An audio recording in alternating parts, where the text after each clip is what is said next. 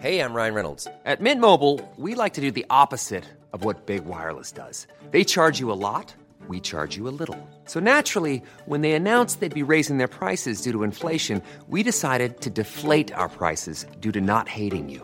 That's right. We're cutting the price of Mint Unlimited from $30 a month to just $15 a month. Give it a try at mintmobile.com slash switch. $45 upfront for three months plus taxes and fees. Promo rate for new customers for limited time. Unlimited more than 40 gigabytes per month. Slows. Full terms at mintmobile.com.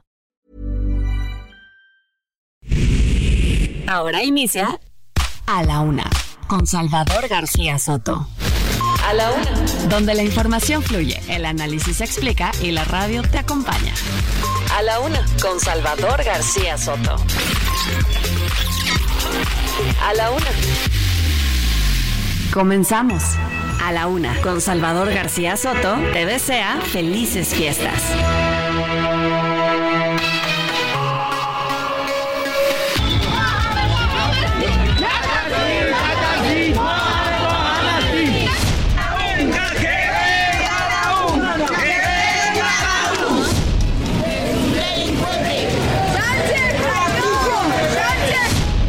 Sostengo sobre los organismos electorales en el país, no de ahora, de tiempo atrás. No les tengo confianza.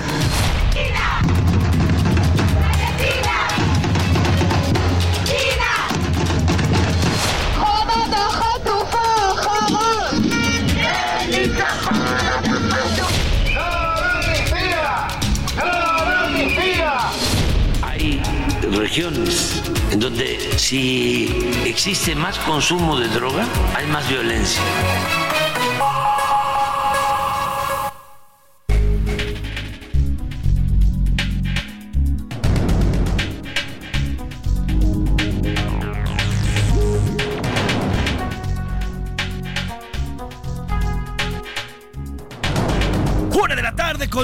Una de la tarde con un minuto. Bienvenidas, bienvenidos a la una con Salvador García Soto en el Heraldo Radio. A nombre del titular de este espacio, el periodista Salvador García Soto, y de todo este gran equipo que hace posible día a día este servicio informativo, yo le saludo con muchísimo gusto y le agradezco el favor de su atención. Yo soy José Luis Sánchez Macías y le vamos a informar en esta tarde del lunes, lunes 18 de diciembre, semana navideña. Comenzamos ahora sí, ya durísimo, durísimo la semana navideña.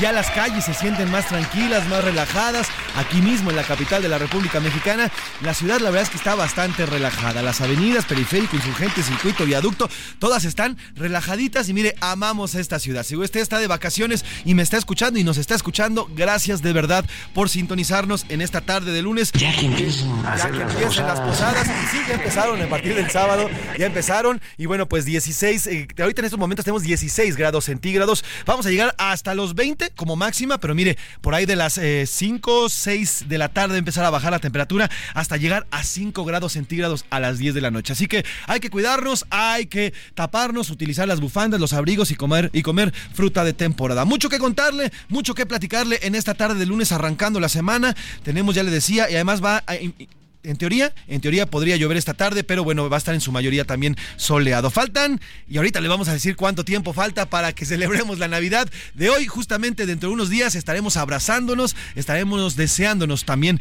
todo el amor, todo el amor debido en esta Navidad. Vamos a escuchar cuánto falta para celebrar la Navidad y para llegar al año nuevo. Faltan 7 días para Navidad y 14 para Año Nuevo.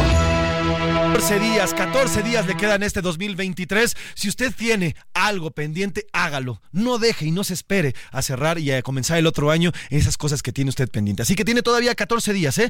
Ya tiene todavía una catorcena para concluir y para acabar, para acercarse a esa persona que usted quiere, para hablarle, para decirle, oye, ¿sabes qué? Híjole, este año pues, nos distanciamos, pero hay que arreglarnos, hay que abrazarnos para celebrar estas, estas fechas. Hoy la música se la vamos a dedicar a los migrantes. Hoy es Día Internacional del Migrante. Se conmemora para celebrar las contribuciones de millones de personas migrantes en todo el mundo. Las personas en movimiento, trabajadores, estudiantes, emprendedores, miembros de familia, artistas y mucho más, son agentes impulsores de, eh, eh, de mucho, mucho, mucho progreso que tienen en los países. Lastimosamente aquí en México, los migrantes que salen y que expulsamos desde este país son en gran medida por el tema de la violencia y el tema económico. Además, bueno, pues este año ha sido un tema crucial también para nuestro país como un país de tránsito para migrantes. 7.2 millones de personas transitaron a través de nuestro territorio con la encomienda de llegar hacia Estados Unidos. Luego de la pandemia que cerrara totalmente sus fronteras, bueno, pues diferentes, diferentes países expulsan hoy a migrantes por, bueno, diversas ocasiones, diversas, pues, diversas... Eh, eh, diversas razones por las que los migrantes van saliendo de su país, tanto por la violencia, por ejemplo, o también por las dictaduras que se han progresado y que han progresado en Sudamérica. Lo vemos en Nicaragua, lo vemos en Cuba, lo vemos en Venezuela. Estos países que se han ya erigido en dictaduras son los mayores expulsores hoy de migrantes. Así que hoy vamos a recordar a todas aquellas personas que han migrado, que han salido de su país en búsqueda de una nueva vida, de una mejor vida, porque aquí o en su país de origen no pudieron dársela. Que hoy vamos a dedicar la música precisamente a los migrantes, a las migrantes y hoy también a los niños migrantes, que es más común cada vez más ver familias que transitan hacia otro país. Por lo pronto, ahí está la música. ¿Qué le parece si le voy contando los temas que vamos a tratar en esta tarde de lunes? A la una, con Salvador García Soto. Tragedia. 11 jóvenes fueron asesinados en Salvatierra, Guanajuato. ¿Qué demonios está pasando en Guanajuato? El ataque fue directo durante una posada. También hay 12 personas heridas. Sus familiares exigen justicia. Es la segunda masacre que ha ocurrido en menos de dos meses ahí en, en Guanajuato. ¿Qué demonios está pasando en Guanajuato? Inconformes familiares de desaparecidos exigen al gobierno federal derecho de réplica para la nueva metodología usada para contabilizar a los desaparecidos. El viernes platicamos sobre este tema aquí en este espacio, cómo redujeron desde el gobierno federal desde una cifra de los 112 mil personas desaparecidas a 12 mil personas. También platicamos el viernes con las madres desaparecidas y, y nos dijeron aquí en este espacio, a nosotros ni nos preguntaron, con nosotros ni se acercaron. Así que bueno, pues ahora los familiares de los miles de desaparecidos que hay en este país le exigen al gobierno federal un real conteo de los desaparecidos. Y caos en el metro. Este domingo comenzaron ya los trabajos de renivelación en tres estaciones de la línea 9, 9, del metro. Son Pantitlán, Puebla y Ciudad Deportiva, que estarán cerradas alrededor de cinco meses. Esto ha provocado, aunque en menor medida en estos momentos, porque hay vacaciones, un caos. Pero regresando, vamos a ver cómo se va a armar la de Dios es Padre. Oiga, y le contaremos además sobre los primeros viajes del tren Maya. Hablaremos precisamente con el encargado del tren Maya. Vamos a platicar con él. Eh, nos va a contar cómo ha ido estos, estos primeros días de los viajes. También todas las denuncias que se han hecho. El tema también de los, pues, de los precios que, manejan dentro de la, de la clase Premier, porque si hay sándwiches bastante caritos ahí adentro. Y bueno, pues también cómo se va moviendo el tren Maya y cómo ha sido recibido por la población.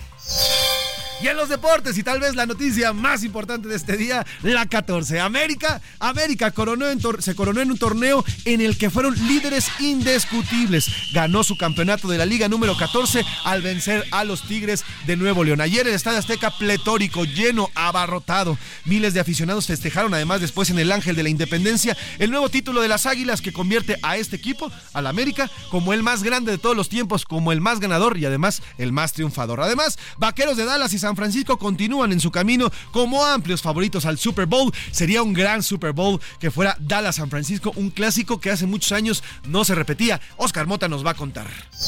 Además, el entretenimiento y todo lo que vaya surgiendo en estas dos horas que tenemos para platicarle, para contarle y para acercarle la noticia como lo hacemos día a día. Como ve, tenemos un programa bastante nutrido, bastante variadito. Quédese, se va a informar y se va a entretener. Por lo pronto, ¿qué le parece si nos vamos directo, directo a la información? Porque ya estamos aquí en la Una con. Salvador García Soto. Estas son las de cajón en A la Una.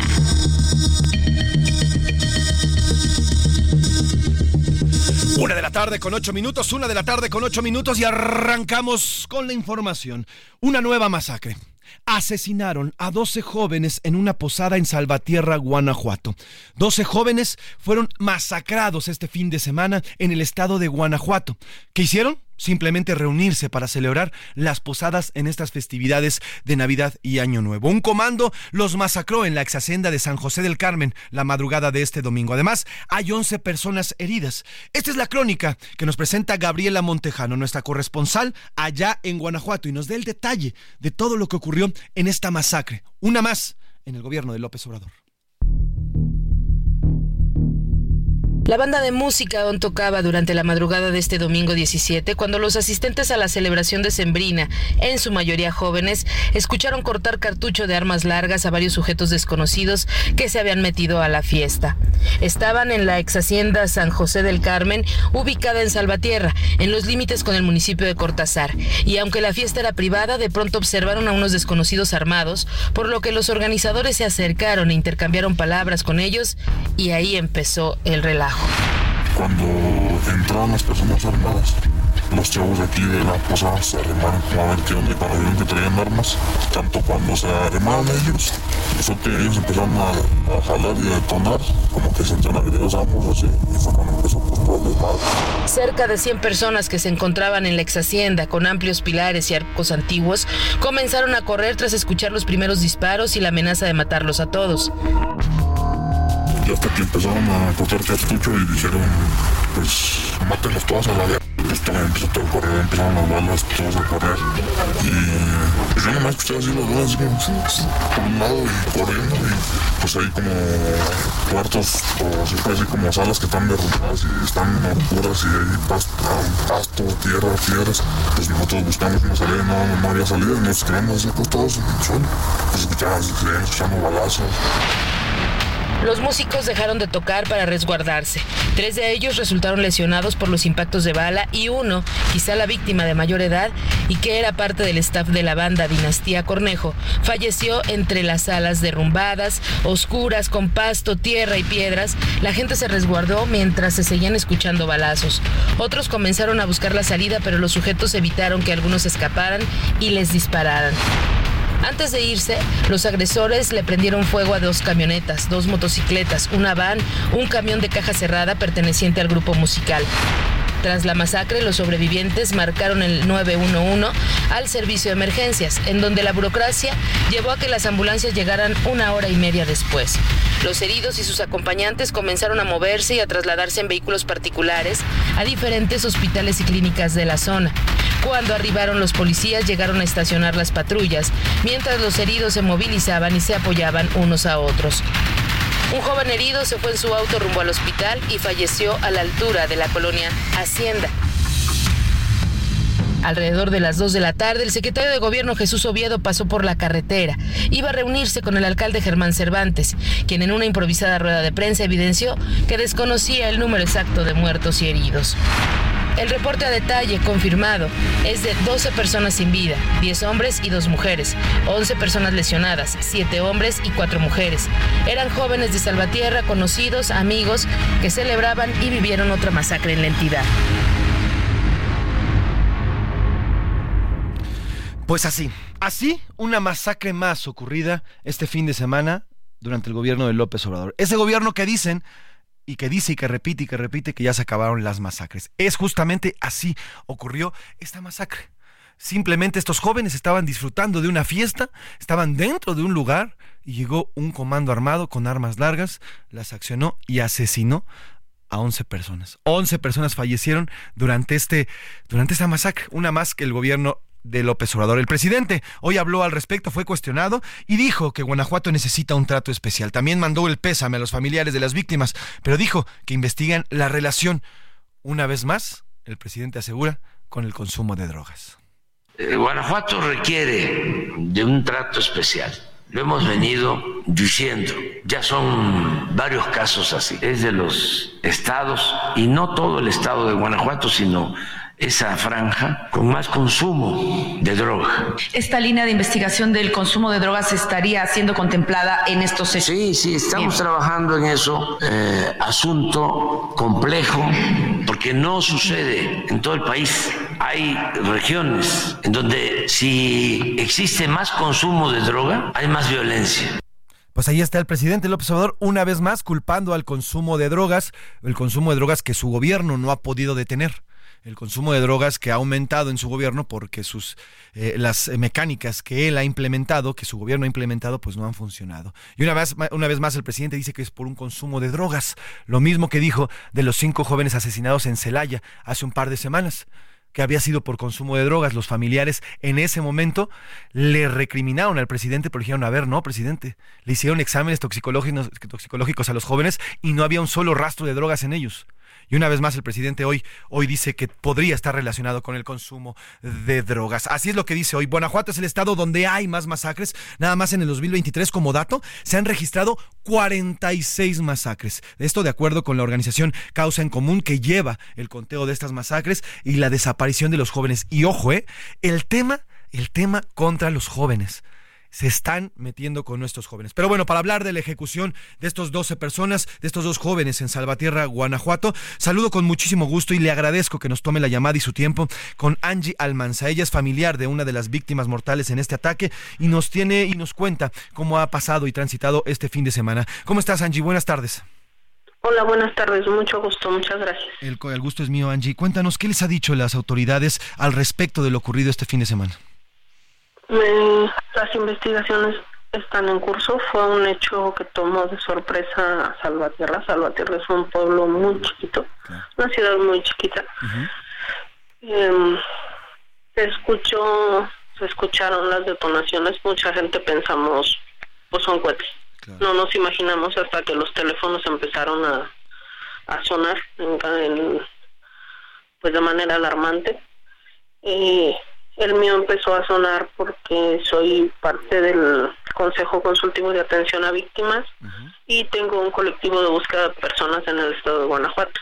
Entonces empezó todo el mundo a requerir el apoyo y mi sorpresa muy desagradable fue encontrar los familiares ahí, en ese lugar. Sin duda. Angie, ¿qué decir de lo que hoy dice el presidente que asegura, eh, lo dijo en la conferencia mañanera hoy en la mañana, eh, que podría estar relacionado con el consumo de drogas, esta masacre ocurrida este fin de semana? ¿Qué decir con lo que dice el presidente?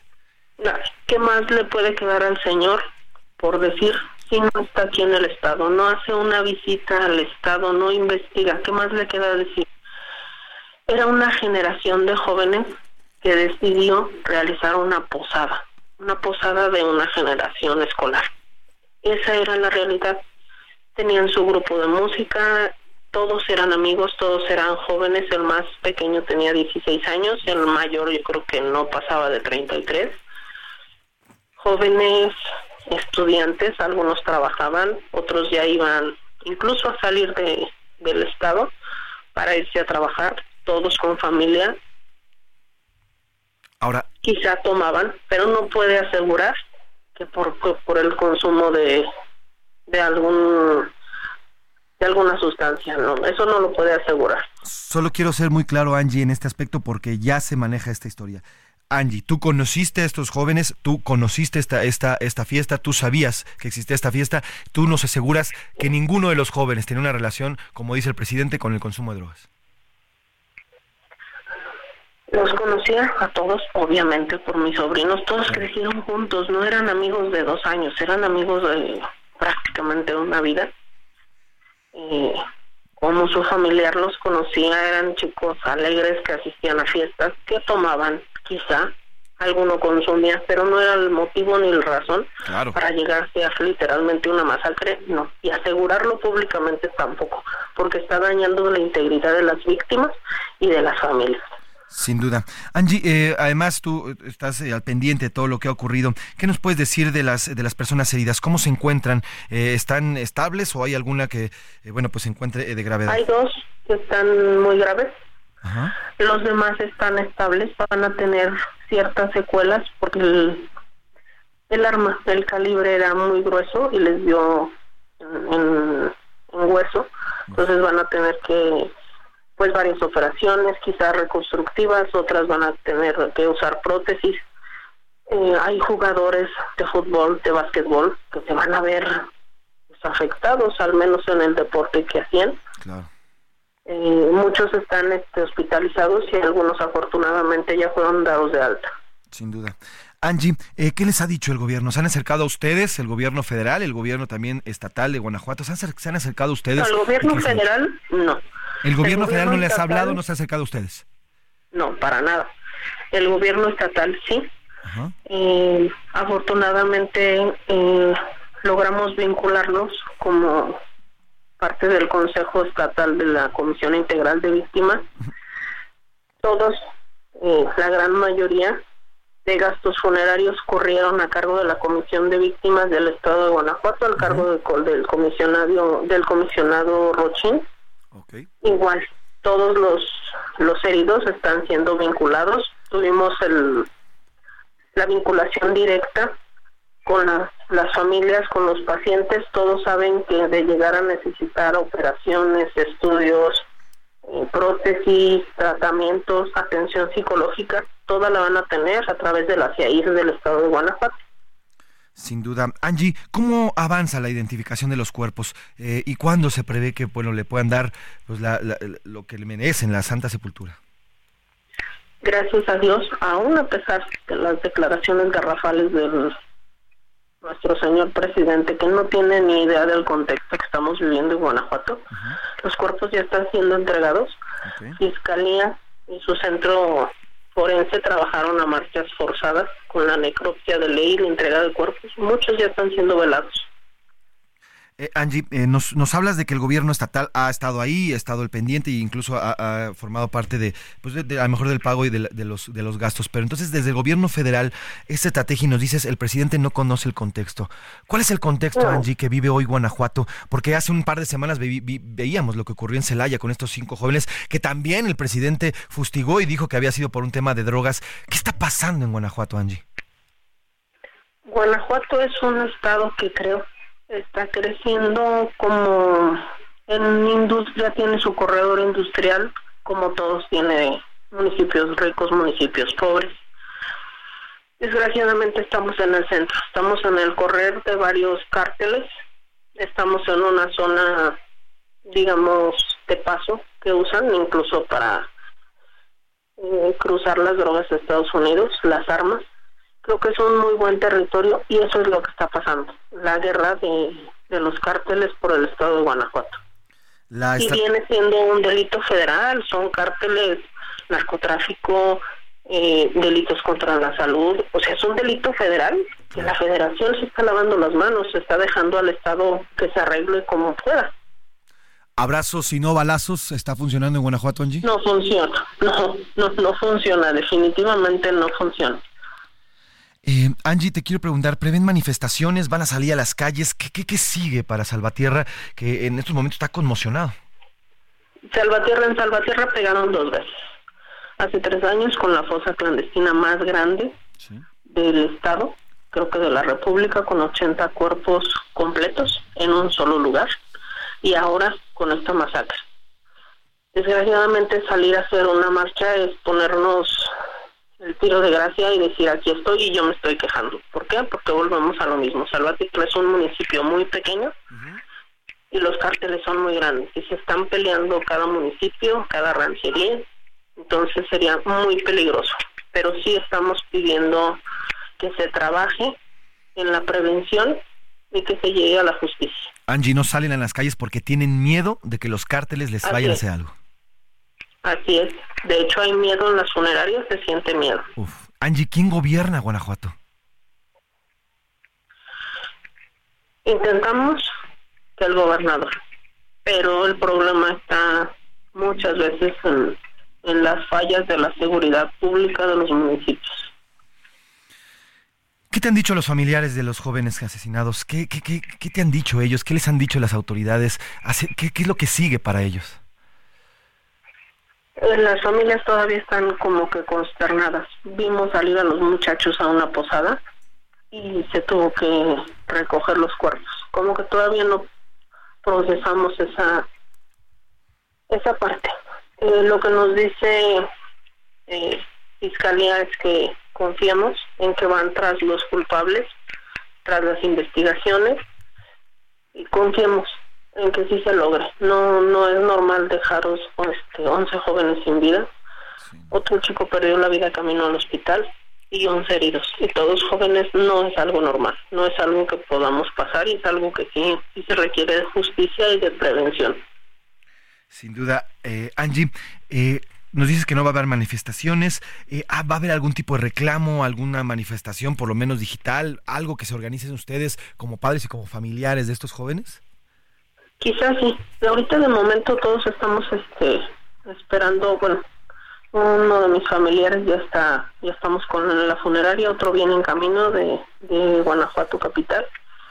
Yo creo que en próximos días trataremos de, de reunirnos tanto para ver la información y con el debido cuidado pues proporcionarla a las autoridades y tener la justicia, pero sí es muy preocupante seguridad municipal que está haciendo por evitar un golpe así.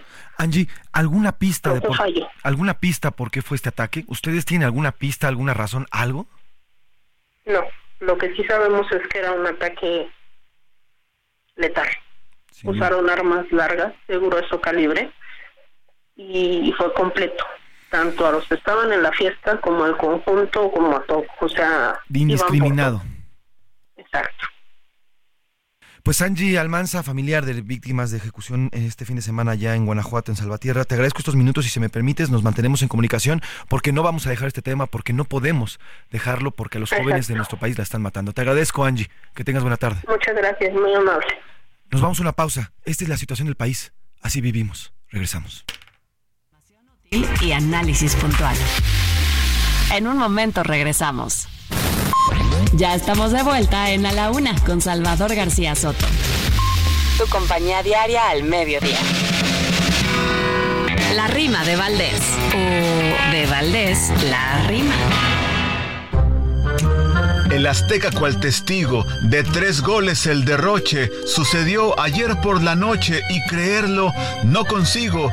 Hasta le dije a un amigo, pellizca, me estoy soñando y ya se andaba manchando, me dejó hasta moretón, pero no fue en soñación, América iba ganando. El partido iba empatado, 0-0 el marcador y yo tenía el resquemor de que mucho había apostado, estaba muy preocupado de que fueran a penales, sé que también son legales, pero son casi un volado. Águila hubiera gritado para terminar con mis males. Muy felices y contentos nos fuimos al ángel todos, festejamos codo a codo, de preocupación exentos. Y es que por qué estar atentos a cosas como el tren Maya, si en una de esas estalla mis águilas y una torta, pan y circo, es lo que importa, que la ilusión no se vaya a la una con Salvador García Soto te desea felices fiestas.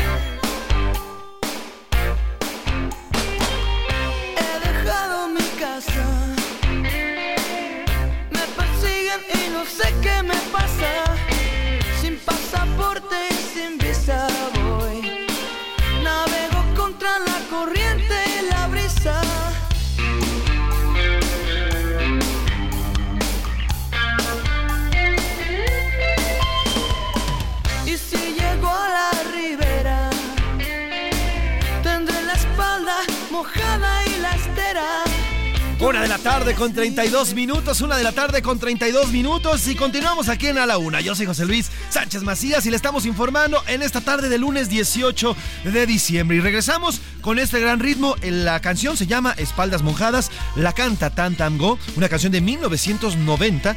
Y este título de esta canción recoge este, pues este adjetivo peyorativo en contra de los migrantes que les llaman espaldas mojadas. ¿Por qué? Bueno, pues por dos cosas. Una, porque sudan sudan cuando van caminando a través del desierto y así le llaman the wearing backs, eh, las espaldas mojadas y también porque cuando cruzan el río el río Bravo, bueno, pues también obviamente se empapan y es por eso que a, los migrantes desde Estados Unidos se les llama espaldas mojadas. Y Tam Tam Go recoge este título, esta canción, en esta canción este pues este adjetivo peyorativo para para hacerles esta canción a los migrantes. De esta canción trata de este término peyorativo, pero además les dice a los migrantes que ustedes sigan, que sigan adelante, que al final llamen, llámenles como les llamen, díganles como les digan, ellos, ellos tienen todo para salir adelante. Además, bueno, pues eh, esta canción de 1990 hablaba Tantam Go de cómo comenzaba ya este proceso de migración rumbo hacia los Estados Unidos que procedía precisamente desde Sudamérica. Trépale mi Luis, espaldas mojadas, Tantam Go 1990. Recuerden,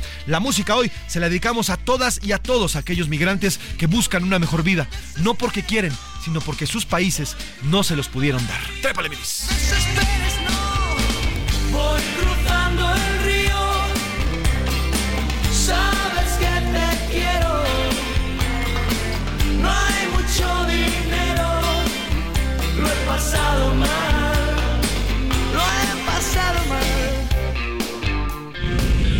A la una, con Salvador García Soto.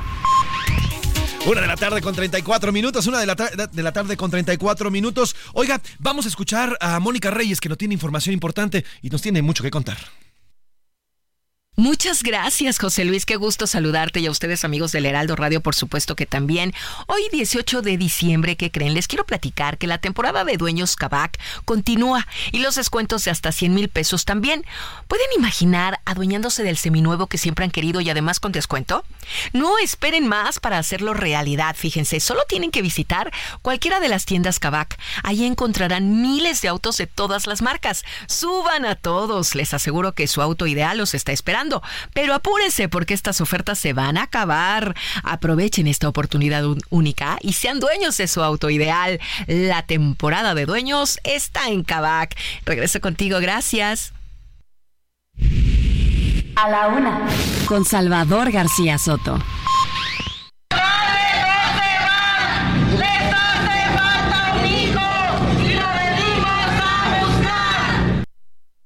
Estos gritos que usted escucha son parte de las madres, las madres buscadoras que hoy acudieron a Palacio Nacional, luego de lo que le informé en este espacio el viernes. El gobierno federal hizo un, pues un recambio en el conteo de las, eh, de las y los desaparecidos que hay en este país.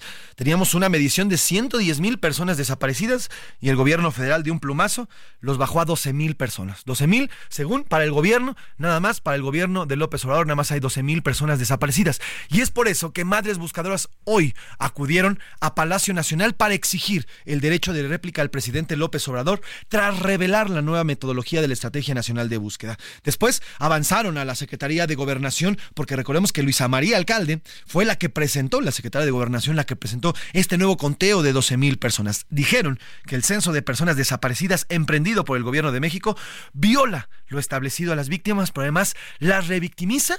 Y oiga, si hay un una verdadera tortura para una mexicana, para un mexicano en este país, es no saber dónde está su familiar. Y que de repente, no solamente el crimen los desaparece, sino que el gobierno los vuelva a desaparecer, pues imagínense la tortura que están viviendo en vida estos familiares. Esto es parte de lo que dijeron las madres buscadoras llegando a la Segov.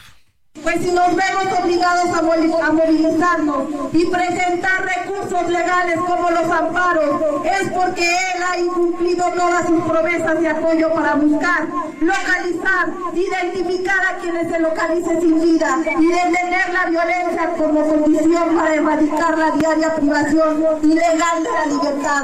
Y le exigimos que busque a las casi 111 mil personas desaparecidas y no las vuelva a desaparecer. Qué fuerte, qué fuerte que en nuestro país las madres hayan tenido que salir a buscar a sus familiares con las propias manos y ahora tengan que defenderse del gobierno además. Qué fuerte de verdad que estén abandonando a las madres de esa manera. Es un drama durísimo el que viven en los estados donde encuentran fosas a diario, porque además las matan porque además las persiguen, porque además el crimen organizado está sobre ellas. Y ahora el gobierno no solo las ignora, sino les dice sus familiares prácticamente no, no están desaparecidos y los está abandonando. Ante la falta de respuestas, familiares desaparecidos bloquearon reforma insurgentes e hicieron varios cierres escalonados aquí en la Ciudad de México. Vamos precisamente a las calles de la capital con Alan Rodríguez, que nos tiene la información. Alan, cuéntanos qué fue con estas eh, protestas de las madres buscadoras. Buenas tardes.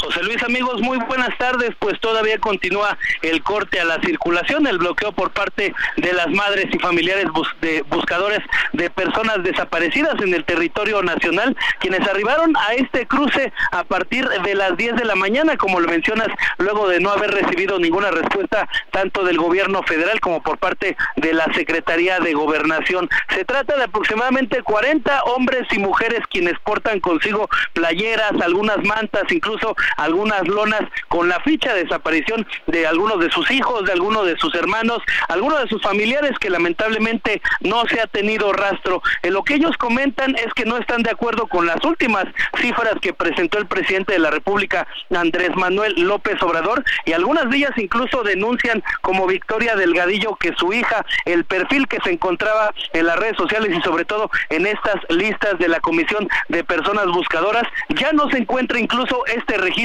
denuncian muchas de ellas que los registros fueron borrados, todo esto para maquillar estas cifras de personas desaparecidas que según ellas rebasan los más de 10 mil personas, eh, de 100 mil, perdón, en el territorio nacional y que por supuesto pues ha generado bastante pues malestar en sus familias, en su economía, incluso muchas de ellas han fallecido ya en la búsqueda y sin poder localizar a sus hijos. Derivado de esta situación, los cortes a la circulación y a la vialidad en insurgentes y en Avenida Paseo de la Reforma también eh, la falta de servicio en estos momentos, la interrupción por parte del Metrobús, la línea 1 y la línea 7 están provocando bastante caos, bastante situación eh, pues de eh, falta de tráfico en esta zona del centro de la Ciudad de México y como alternativas de movilidad tenemos lo que es la avenida Chapultepec, así como el circuito interior que estarán permitiendo un poco a los automovilistas que visitan esta zona del país pues poderse mover sin la afectación que tenemos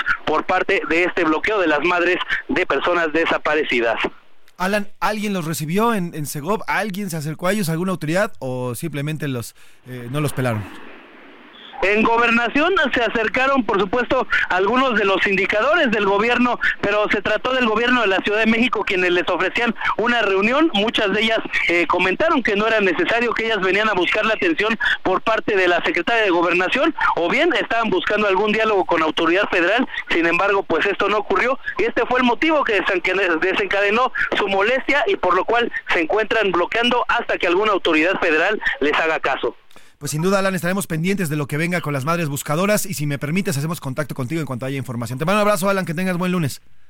Continúas el pendiente, excelente semana. Ahí está, oiga, secretaria de Gobernación, Luisa María Alcalde, ahí hay madres que les está buscando. Nada más hay que salir, salir, darles frente y decirles, a ver, ok, y platicar con ellas. Las madres están, están sufriendo porque les redujeron el número de, de desaparecidos. Porque eso significa que ya no los van a buscar, que ya no los van a apoyar. Vámonos a Tamaulipas con Carlos Juárez, porque allá también las madres buscadoras están extrañadas por este conteo, por este nuevo conteo. Allá las madres buscadoras también están exigiendo al gobierno federal, oiga, pues, si ellas están haciendo la chamba de buscar a sus familiares y todavía les reducen, ¿por qué? Porque al gobierno federal no le, no le conviene terminar el sexenio con tantos desaparecidos. Qué casualidad que reducen el número, reducen la cantidad a seis meses de que se acabe este gobierno. Vamos a Tamaulipas. Carlos Juárez, cuéntanos qué dicen las madres buscadoras en Tamaulipas sobre esta reducción. Buenas tardes.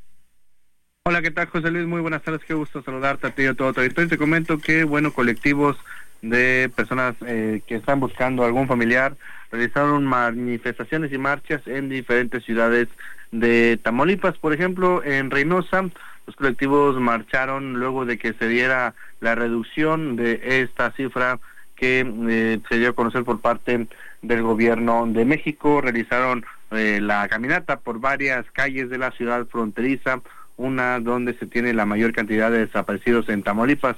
También exigen al gobierno de Andrés Manuel López Obrador, no volver a desaparecer a los desaparecidos, así lo dicen, y es que aseguran que tienen un registro de más de 100 mil personas, las cuales no han sido localizadas por sus familiares desde hace ya varios años. La representante del colectivo Por Amor a Ti hasta Encontrarte, María del Pilar Arena Navarro, denunció que es una burla que el pasado 14 de diciembre el gobierno de Andrés Manuel López Obrador haya señalado que 12.377 personas eran las desaparecidas, mientras que tanto asegura que en Tamaulipas tan solo hay una cifra de 9.000, donde destacan ciudades como Nuevo Laredo, Reynosa y también Matamoros con más de 2.000 cada una, mientras que en el sur se estima que hay unas 758 personas desaparecidas Hay que señalar que María del Pilar busca a Héctor, quien fue eh, desaparecido el, pasado 24 de agosto del 2011 en la colonia Francisco Villa de Ciudad Madero. Ahí también estuvo la señora Cristina Mancha, madre de, de una víctima,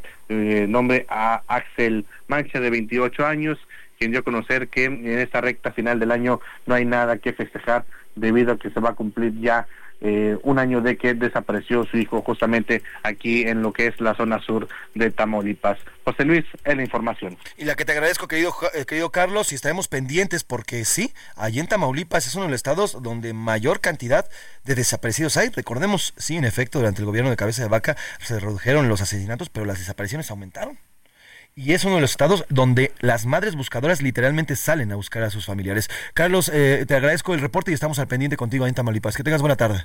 Muy buenas tardes. Carles Juárez, eh, nuestro corresponsal allá en Tamaulipas. Mire, son colectivos de todo el país de Nayarit, de Jalapa, de Guadalajara, de Puebla, de Querétaro, de Tamaulipas, tanto en Altamira, Reynosa y Ciudad Victoria. Aquí en la Ciudad de México, en Sinaloa, en Oaxaca, en Tabasco, en San Luis Potosí, en Morelos, en Zacatecas, en Guanajuato, en Nuevo León, en Guerrero, Chilpancingo y Acapulco y en el Estado de México. Estos 15 estados son los principales los principales generadores de desapariciones. Y en los 15 los colectivos de madres están exigiendo al gobierno federal y denunciando la falta de responsabilidad y sensibilidad de los servidores públicos que supuestamente depuraron el registro, lo dice en un comunicado firmado por estas madres buscadoras de estos 15 estados con el hashtag AMLO, búscalos, no los vuelvas a desaparecer, así lo exigen las madres buscadoras. Además, rechazan cualquier intento de elaborar lineamientos ajenos a nuestros derechos y de retomar la ley en materia de desaparición de personas para desaparecer a las comisiones de búsqueda. Este es el drama que viven ahora las madres buscadoras, no contentos con no apoyar a estas madres que, perdón que sea tan reiterativo, pero tenemos que ponernos esa imagen en la mente. Son madres, madres, como la mía, como la suya, como la de todos los que estamos aquí, que perdieron un hijo, un esposo, un, suegro, lo que sea, y que con lo único que tienen, con su amor y sus manos, van y escarban la tierra de los estados donde el gobierno no pudo ayudarlas. Así. Y hoy, no contentos con eso, además se los desaparecen. 15, 15 colectivos de mujeres, de mujeres buscadoras, de madres buscadoras, exigen al gobierno federal que detenga este nuevo conteo, que casualmente se da seis meses antes de que acabe su sexenio. En Tamaulipas y en Nuevo León hay también campos de exterminio. Arnoldo Hernández nos cuenta cómo en Zacatecas fueron encontrados precisamente en esta bifurcación que existe entre los estados, este campo de exterminio. Arnoldo Hernández, allá en Tamaulipas, nos cuenta la historia. Buenas tardes, Arnoldo. José Luis, muy buenas tardes para ti y todo tu auditorio. En los límites entre Tamaulipas y Nuevo León fue encontrado un nuevo campo de exterminio por el colectivo Por Amor a los Desaparecidos en el municipio de Reynosa partes de tórax, brazos, manos, cráneos y otras partes de cuerpos han sido encontrados entre los restos humanos en el rancho valereño, en los límites con el municipio de General Bravo, Nuevo León, a 12 kilómetros al suroeste de la ciudad de Reynosa. La Fiscalía General de Justicia del Estado tomó conocimiento de el lugar y confirmó el nuevo hallazgo de restos óseos que se presume son parte de los crímenes de la delincuencia organizada. Con anterioridad, en otra área entre los límites de Tamaulipas y Nuevo León también se ha efectuado el descubrimiento de restos humanos, pero en esta ocasión han localizado algunos cráneos y algunas piezas eh, casi semicompletas, eh, así como extremidades inferiores y superiores completas. Algunos de los restos óseos presentan signos de que los cuerpos de las víctimas fueron quemados, ya que algunos de los huesos se encuentran semicalcinados. Eh, se observaron indicios en el sentido de que el lugar era usado hasta hace algunos meses como eh, un lugar en donde eh, los, la delincuencia organizada acudían a, enterrar a sus víctimas. Esta es la información desde Tamaulipas. Muy buenas tardes. La cual te agradezco, Arnoldo. Fuerte, fortísimo lo que nos está contando Arnoldo. Mire, lo dice él, pero Así están viviendo allá, partes, torsos, decía en su narración José Arnoldo, nuestro corresponsal, torsos, brazos, cabezas. Así fueron encontrados en las fosas. En el Estado de México la cosa no es diferente. Se emitieron 10 alertas para la localización de igual número de personas tras la violencia en Texcapilla. Lo que ocurrió en la semana pasada, hay 10 personas que todavía continúan, según la gobernadora Delfina Gómez, desaparecidas. Pobladores de Texcapilla dicen que fueron secuestrados.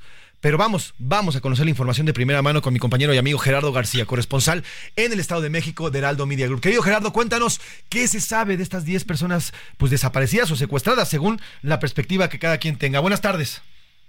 Hola, ¿qué tal? Muy buenas tardes, José Luis, y también a todo nuestro auditorio. A nueve días de este enfrentamiento en Texcapilla, Texcaltitlán, autoridades de justicia mexiquense ya detonaron 10 alertas de búsqueda para igual número de personas, entre ellas la familia Guaycochea, en la que hay cuatro menores de edad y un adulto mayor. Se tratan de fichas Odisea y Plateada que deben ser compartidas en todo el país y en espacios de mayor afluencia que se encuentran ya en el sistema de la Fiscalía General de Justicia del Estado de México y compartidas también a su vez ya en redes sociales. De acuerdo a la información, la familia Huicochea y otro ciudadano de nombre Germán desaparecieron el 8 de diciembre, aunque el reporte se emitió en distintos días, es decir, para el último caso el 13 de diciembre y para el primero el 15 de diciembre, es decir, para esta familia Huicochea. En el caso de los nueve integrantes, cinco mujeres y cuatro hombres, son los mismos por los que se divulgó una lista con sus fotografías la semana pasada. Se tratan de cuatro menores eh, de, eh, de edad desde 1, 4, 13 y 14 años, además de cinco adultos, uno de ellos de la tercera edad, y la última vez que fueron vistos, de acuerdo a esta ficha, fue en la localidad del Capulín, en Las Lágrimas, en Texcaltitlán, es decir, una comunidad distinta a la de Texcapilla. Por el, eh, por el joven se da a conocer que su ausencia fue en Coatepec Arinas y llevaba una herida activa en la pierna, y en los compartidos se hace referencia que es uno de los que fueron sustraídos del hospital donde eran atendidos luego de que se dio precisamente este enfrentamiento entre la comunidad de Texcapilla y la delincuencia organizada, que en total, hay que recordar, dejó a 14 eh, muertos y también 7 heridos de los eh, que perdieron la vida, se tratan de 10 delincuentes y así es como está el balance. El 14 de diciembre el secretario de Seguridad, Andrés Andrade Telles, admitió que había más de 10 casos de personas no localizadas, aunque aclaraba que en el caso de la familia Golcochea no se sabía si era derivado de un hecho delictivo o por voluntad propia. Sin embargo, ya se detonaron estas alertas de búsqueda eh, ya el fin de semana por parte de las autoridades de Procuración y Administración de Justicia. El reporte que les tenemos desde el Estado de México. Y igual te agradezco, Gerardo. Te quiero preguntar eh, estas dos perspectivas. A ver, dice el gobierno federal que son sustraídas o que son desaparecidas y los pobladores aseguran que fueron secuestrados. ¿Qué se sabe al respecto eh, de la realidad de estas 10 personas que pues no están, no están simplemente en el pueblo? Eh, eh, este caso precisamente nosotros estuvimos en la cobertura, el Heraldo sí, desde un inicio de la cobertura y en los diversos recorridos que tuvimos en esta comunidad de toda una semana eh, recogimos testimonios en donde hacían referencia de personas no localizadas, las autoridades precisamente del Estado de México hacían referencia de personas no localizadas y pedían que no se generara o se compartiera información adicional que generaran psicosis o temor entre la población, pero le reconocían 10 eh, ya el jueves de personas no localizadas. En los otros casos que se hacía referencia, porque la comunidad decía que eran más de 20. Sin embargo, eh, solamente reconocían estas ya 10 personas no localizadas porque en las demás se habían descartado algún hecho delictivo, como lo comentas, eh, por venganza por parte del crimen organizado. Sin embargo, ya se detonan estas alertas de manera oficial este fin de semana. Pues Gerardo, oye, y por último, ¿continúan las fuerzas federales en Texcapilla? ¿Todavía no se han ido? ¿Continúan ahí? Ahí permanecerán hasta pues, por tiempo indefinido, así ha sido el compromiso por parte de las autoridades federales y también del Estado de México. Recordar que ahí precisamente se va a construir un cuartel de la Guardia Nacional con 120 elementos y un helipuerto. Entonces ahí permanecerá el despliegue más de mil elementos, no solamente en Texcaltitlán, sino en toda la zona sur, precisamente derivado de estos hechos violentos ocurridos el 8 de diciembre. Pues traemos pendientes, querido Gerardo, como siempre, y gracias por tu cobertura, como bien lo dices, desde el inicio, desde que comenzó todo la semana pasada estuviste ahí, estuviste presente y te agradezco que sigas eh, por ahí y reportándonos de primera mano todo lo que ocurre en este pueblo, porque pues ellos tienen miedo. Al final de lo que han manifestado, cuando se vayan las fuerzas federales, una vez más se van a quedar solos. Y bueno, pues nos mantenemos en contacto, querido Gerardo. Te pido que no te muevas de por allá para, si hay información, hacemos contacto contigo. Te mando un abrazo, Gerardo, que tengas buen lunes. Excelente tarde. Gerardo García, nuestro corresponsal allá en la zona del Estado de México. Pues mire, todo este bloque, este bloque que le conté, que arrancamos a la 1.30, le conté cómo están viviendo y cómo se está viviendo el drama de las y los desaparecidos.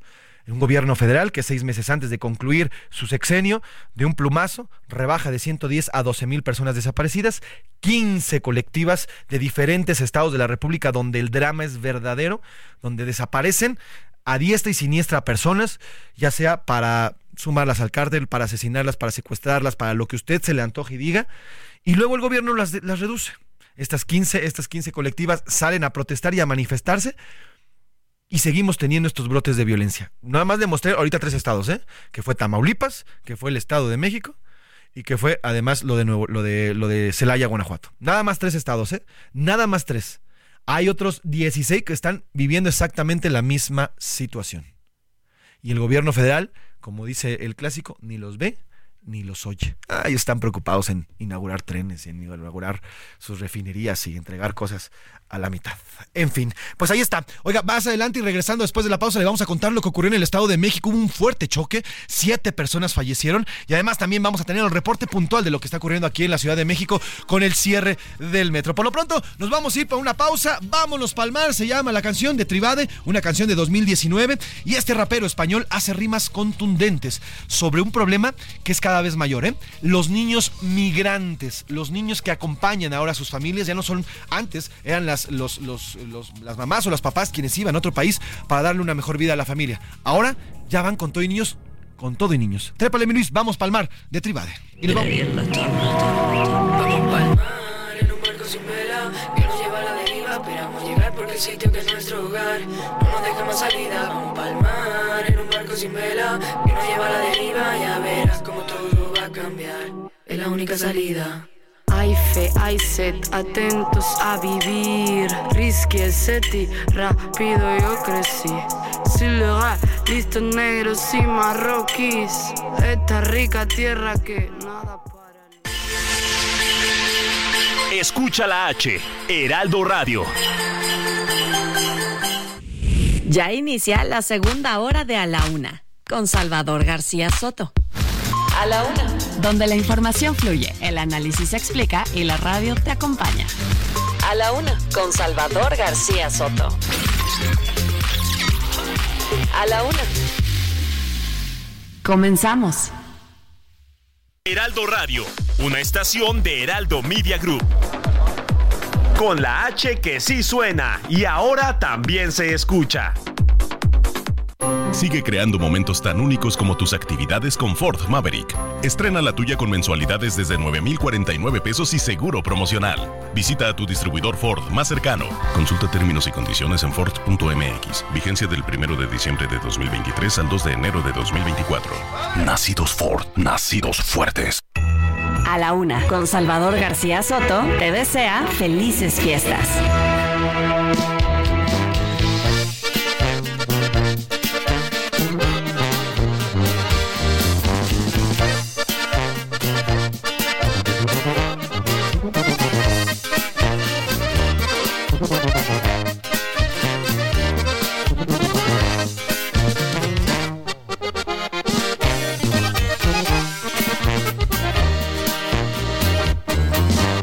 Apenas tenía 17 cuando crucé la frontera. Se lo prometí a mi viejecita sacarla de la pobreza. Me quemaban las noches de frío, por poquito me ahogaba en el río. Y aquellos que sufrieron lo mismo, les dedico este corrido.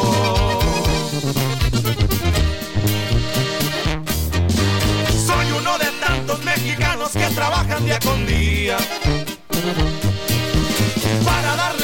a mis hijos y ayudar a mi familia.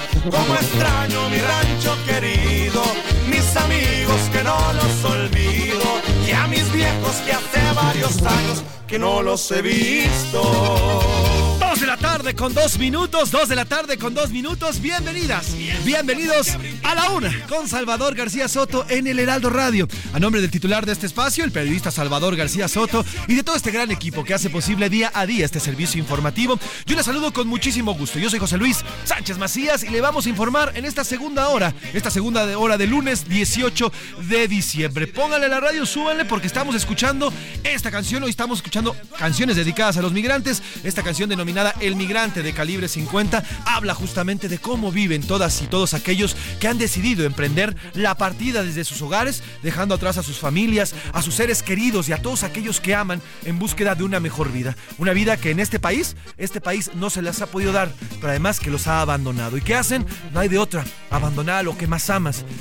Abandonar a su tierra, abandonar la tierra en la que uno nació, sin duda es una de, los, de las más grandes pérdidas que puede tener un ser humano. Y en la búsqueda de una mejor vida está el encontrar una nueva. Y así es como los migrantes y muchos países se han hecho, incluido Estados Unidos, que es un país eminentemente hecho y creado por migrantes. El hombre y el ser humano inherentemente es migrante. Así hemos poblado este, este mundo y así hemos poblado este planeta. Esta canción es cantada por un inmigrante mexicano que cruzó la frontera cuando solo tenía 17 años para ayudar a su familia y de todas sus dificultades. Al final, bueno, pues él logra lo que muchos millones de mexicanos han logrado hacia Estados Unidos. Llega y ayuda y siempre tiene en la mente su tierra, su gran México querido. Así que tía para Emilis, el inmigrante, calibre 50. Y ahorita le cuento qué temas vamos a traer esta tarde, esta segunda hora de lunes. Piensan que porque brinqué la línea soy un narcotraficante. Ya basta de mil humillaciones, no más por ser inmigrante. Estoy cantando por toda mi gente. No lo olviden, tenganlo presente. Que aquellos a los que no querían, hoy los hacen presidente. Dos de la tarde con cuatro minutos, dos de la tarde con cuatro minutos y le vamos a contar en esta segunda hora, le vamos a hablar del caos que hay en estos momentos en el metro de la Ciudad de México. Esto luego de los cierres en la línea número 9 por los trabajos de renivelación. Se están empezando justamente en esta temporada de, vacaciones y que bueno, bueno, pues hay que seguirle y le vamos a contar todo este caos que se está generando gracias a estas, a estas eh, trabajos de renivelación. También hablaremos del primer día de operaciones del tren Maya. Ya lleva tres días el tren Maya andando en nuestro país, en esta zona, justamente en el primer tramo que ya fue inaugurado. Y vamos a platicar sobre el tema, cómo ha ido y cómo ha ido avanzando este, esta obra, la primera del presidente López Obrador, que ya está trabajando aquí en nuestro país. Además le tendremos detalles sobre la guerra en Israel. Los ataques persisten mientras la crisis se agrava. Hay dos guerras que en estos momentos están afectando a nuestro, a nuestro, a nuestro planeta, la, la que ocurre en Ucrania y la que ocurre en Israel. Vamos a platicarle de ambas. Tendremos los deportes con el señor Oscar Mota que ya está aquí vestido, aunque usted no lo crea, con una playera de la América. Trae una playera de la América porque las Águilas de la América sí, ya ganaron su catorceava copa y son el equipo más grande, contundente de este país. Guste al que le guste y no les gusta a quien no le guste. Además tendremos, además tendremos el entretenimiento y todo lo que se vaya generando en esta segunda hora que tenemos de aquí en A la Una. Por lo pronto, ¿qué le parece si arrancamos ya de lleno con la información? A la Una. Con Salvador García Soto.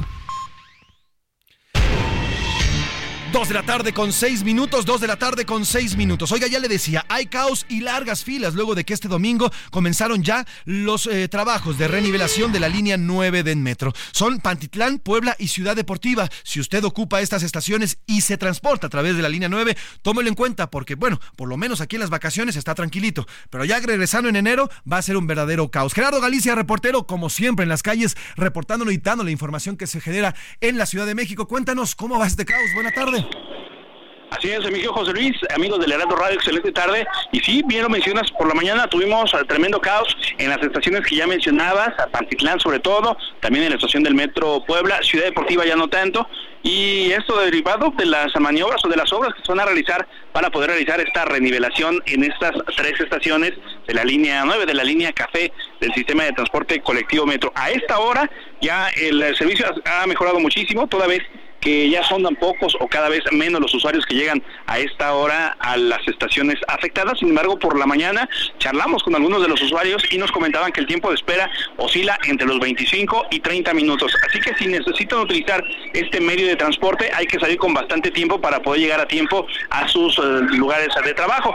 Por supuesto, se va a incrementar la frecuencia de, usuarios cuando regresemos o regresen a clase todos los jóvenes a partir de enero, pero mientras tanto sí hemos tenido bastantes sobre todo en horas pico, y para ello también se han implementado eh, algunas rutas eh, alternativas, como es el caso de la ruta del trolebús que va de Tepalcates al metro Villa de Cortés con eh, intersección en la línea número 2 del metro. También hay camiones de la RTP que parten del metro agrícola oriental hacia la zona del eje central Lázaro Cárdenas y también a un costado de la estación provisional de en la estación de Pantitlán se ubica el andén H y de este punto salen los camiones del trolebús que van de Pantitlán hacia la zona de Chapultepec y este podría ser también un medio alternativo para evitar estas largas filas que se han generado a lo largo y sobre todo en horas pico. De momento el servicio provisional es bastante ágil, únicamente habrá que traer o portar sus cinco pesos en la tarjeta para poder avanzar de manera favorable, pero ya a esta hora ha disminuido la afluencia de, de usuarios,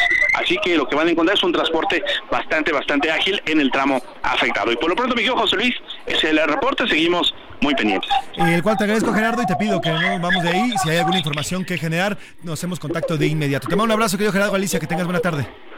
Abrazo de regreso, seguimos pendientes. Sobre el tema de movilidad aquí en la Ciudad de México, el secretario de eh, movilidad aquí capitalino, Andrés Layuz, afirmó que los trabajos de mantenimiento serán por cinco meses. Además, agregó que los usuarios podrán acceder al servicio de apoyo del Metrobús de 6 de la mañana a 12 a medianoche.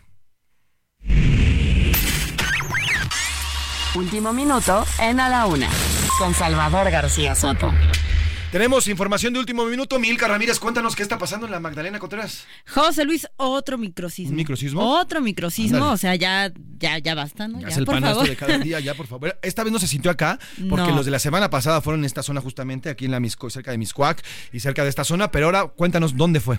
Mira, esta vez fue en la Magdalena Contreras, fue de magnitud 1.1, específicamente 4 kilómetros al noroeste de la Magdalena Contreras, aquí en la Ciudad de México. Es, eh, José Luis, el sismo número 16 eh, desde el que se tiene registro, tomando en cuenta la secuencia desde el 12 de diciembre, que inició con el sismo, el microsismo que sentimos aquí, de 3.2. Sí, aunque entonces, bueno, no es consecuencia, pero sí va en, esta, en esta mecánica que ya están, eh, están anotando los, los sismólogos. Así es. Empieza el 12 de, diciembre, de la semana pasada, luego el del jueves y ahora, ahora uno más en Magdalena Contreras. Exacto, y bueno, eh, ellos llevan ya un conteo de 16 microsismos, a lo mejor los demás no los los eh, percibimos, pero ya llevan un conteo de 16. Sin duda. ¿Y por qué es importante, tal vez usted que vive en Tamaulipas, que me está escuchando, o en Veracruz? A ver, lo que hemos estado viviendo aquí los capitalinos son una especie de microsismos. ¿Y qué pasa? Bueno, haga de cuenta, usted está en su casa, donde quiera usted, y de repente la Tierra se, muere, se mueve de arriba hacia abajo, pero en un movimiento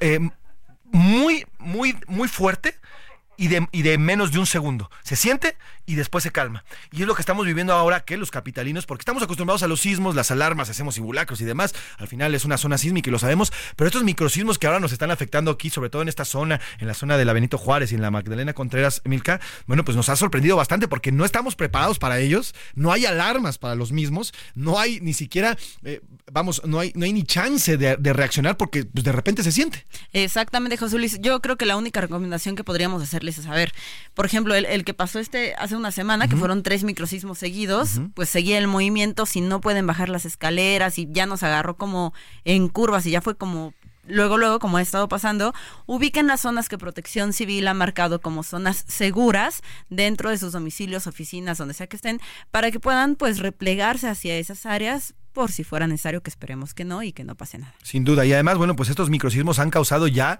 afectaciones importantes a algunos domicilios. Milka, Así es. se reportaron y platicamos ayer, eh, perdón, la semana pasada con Miriam Ursúa, la secretaria de Seguridad y Protección eh, eh, Civil de aquí de la Ciudad de México, y nos decía que al menos 18 inmuebles fueron revisados, de esos dos sí cuentan con, con, con grietas fuertes. Sí, así es. De hecho, hubo varias evacuaciones aquí en la, en la Benito Juárez, por ejemplo, fueron ocho edificios evacuados y siguieron haciendo más revisiones, este, bueno, todo el personal de protección civil en las alcaldías que, que sintieron este, este movimiento. Entonces, pues nada, ubicar las zonas seguras, las zonas de evacuación, si pueden salir, pues mejor salgan, aunque son pequeñitos, no alarmarnos, no correr, no gritar, y no, empujar. Exactamente. Bueno, pues gracias Milka, estamos pendientes de lo que vaya surgiendo y nos va a traer información de último momento. Gracias Milka. Gracias José Luis. Oigan, y vámonos a otros temas. A la una, con Salvador García Soto. Dos de la tarde con 12 minutos, dos de la tarde con 12 minutos y continuamos con la información. Vamos al Estado de México porque esta mañana hubo un choque entre dos camiones de carga en los límites de Huehuetoca y Zumpango, acá en esta eh, zona del Estado de México. Dejó al menos siete personas fallecidas. Iván Márquez nos tiene la información y nos cuenta qué ocurrió con este choque. Buenas tardes, Iván. José Luis, buenas tardes. Así es, un choque en el circuito exterior mexiquense ocurrido en la mañana de este lunes dejó siete personas muertas. Esto ocurrió tras el impacto de dos camiones en el municipio de Huehuetoca. El percance ocurrió cerca de las 4.30 horas. Presuntamente se dio por alcance. Una de las unidades trasladaba fruta y verdura. Entre las siete víctimas están dos menores de edad. Al lugar llegaron servicios de emergencia quienes auxiliaron a los afectados, mientras que la vialidad quedó cerrada por varias horas. José Luis, es la información la cual te agradezco Iván Márquez. Bueno, pues así es, eso fue lo que ocurrió en el Estado de México. Ya las autoridades están investigando, ya este, ya está hasta este momento la carretera está libre, pero por lo pronto, bueno, pues estas, estas siete personas fallecieron. Oiga, del, del Estado de México nos vamos hasta Campeche, porque el sábado fue el primer día de operaciones del Tren Maya, porque ya estuvo abierto para el público y ya comenzó la gente a, a, transportarse en este primer tramo que ya fue abierto. Vámonos con Guillermo Officer, Memo Officer, corresponsal allá en Campeche, que nos tiene los detalles de cómo fue estos primeros viajes ya del Tren Maya. Querido Memo, cuéntanos cómo se vivió ya la, el furor por el Tren Maya. Buenas tardes. ¿Qué tal? Buenas tardes, José Luis, te saludo con gusto desde Campeche. Bueno, hay toda una expectativa alrededor del Tren Maya acerca de la entrada en operaciones a partir del pasado fin de semana. Lo cierto es que no ha resultado ser lo que la población había esperado, en primer lugar por los precios. Los precios eh, para los locales han eh, superado por mucho los precios que se establecen para el eh, transporte por vía terrestre. una situación que se ha agravado con el paso de los días, esto en cuestiones del sentir social, pero también en la cuestión de operatividad del tren Maya ha presentado diferentes dificultades. Una de ellas, los atrasos en las corridas que se realizan a partir de la estación en Campeche y hasta la estación en Cancún. Han, eh, se han eh, podido eh, corroborar viajes eh, de este traslado hasta con cuatro horas, y cuatro horas de eh, retraso, esto porque en cada una de las estaciones, cuando se hace una escala, en el caso de Mérida, por ejemplo, eh, se han perdido bastante tiempo por dificultades técnicas. Sin duda, no está listo todavía el tren Maya para incorporarse a la vida de los campechanos y tampoco para la vida de los quintanarroenses y tampoco para los yucatecos. Lo cierto es que otra de las cuestiones que ha levantado es eh, alguna clase de molestias es también los precios de los alimentos eh, dentro de los vagones del tren Maya, donde un café puede superar aproximadamente los 100 pesos y los refrescos están muy por encima del eh, precio que normalmente se expiden aquí en, en la región. Otra de las cosas que hay que señalar es que todavía, en el caso de Campeche, todavía no se ha establecido un transporte terrestre que lleve a la estación. Eh, hay que recordar que en el caso de Campeche, la estación del tren Maya se encuentra fuera de la ciudad, en el periférico de eh, la ciudad capital de Campeche. Así transcurre eh, este primer fin de semana en operaciones del tren Maya. Hoy lunes ya se dieron a conocer los precios para para las personas que viven en Campeche, que tienen el INE aquí registrada en Campeche y pues me voy a permitir decirte más o menos cómo están los precios, José Luis. Sí, por favor, Memo, sí, cuéntanos. ¿Cómo están los precios?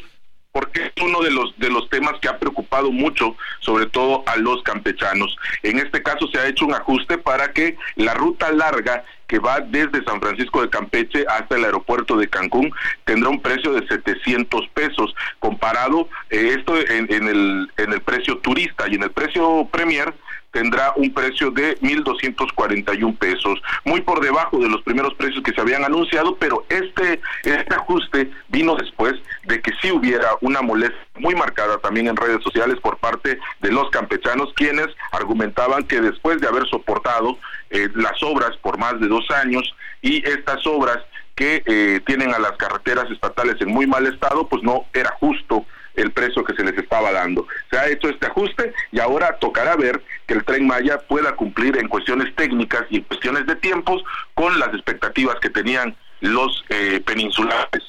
Eh, es la información que tenemos desde Campeche, José. Y muy completa, de la cual te agradezco, mi querido Memo. ¿El, el costo para los que no somos de Campeche, por ejemplo, te lo, lo tienes a la mano?